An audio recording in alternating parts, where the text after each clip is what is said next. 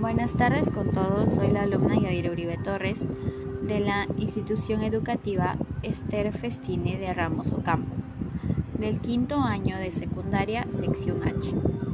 Y hoy les hablaré sobre el patrimonio natural en mi comunidad y el Perú.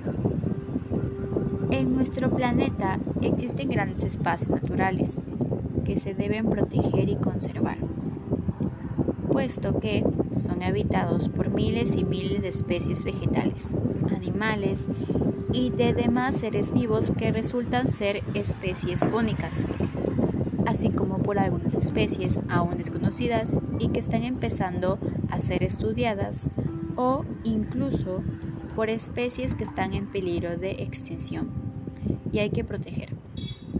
Una de las zonas con más patrimonios naturales del mundo es Sudamérica pues hay países como Perú que albergan mega diversidad.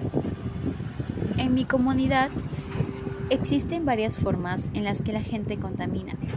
Botan la basura donde sea, botan sus residuos en las calles, queman basura, pero últimamente están cuidándolo más.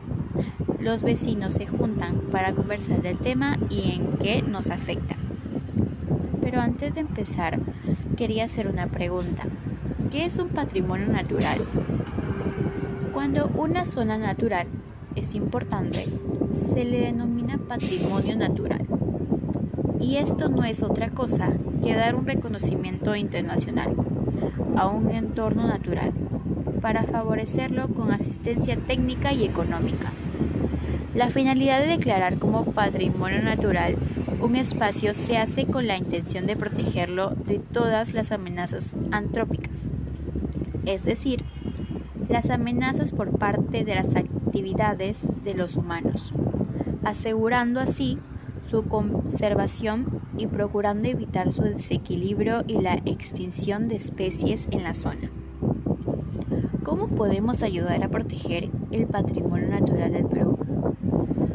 Para proteger el patrimonio natural del Perú, así como todo el patrimonio natural de todo el mundo, se deben seguir una serie de pautas que harán que éste no se vea afectado. Estas son muy importantes, ya que, aunque sean zonas consideradas como patrimonio natural, se puede hacer turismo en ellas, pero siempre bajo una serie de normas que no supongan un daño para el espacio, es decir, mediante un turismo verde también llamado turismo ecológico. No se deben cortar ni coger ejemplares de especies vegetales, ni siquiera sus semillas. Está prohibida la caza y captura de animales, así como coger huevos de las especies ovíparas. Así como está prohibido coger las especies de la zona, está totalmente prohibido introducir especies, especies exóticas, es decir, que no sean autóctonas, ya que estas podrían convertirse en especies invasoras y desplazar a las especies autóctonas o incluso hacer que desaparezcan. Cuando se visita una zona catalogada como patrimonio natural, el visitante no podrá desviarse de las sendas o caminos marcados. No se puede arrojar nada a las zonas de agua como ríos, arroyos, lagunas, etc. No se deben dejar residuos, tanto en zonas naturales como en las que no lo son. Los residuos que generamos deben ser guardados hasta que encontremos un lugar habilitado para poder depositarlos.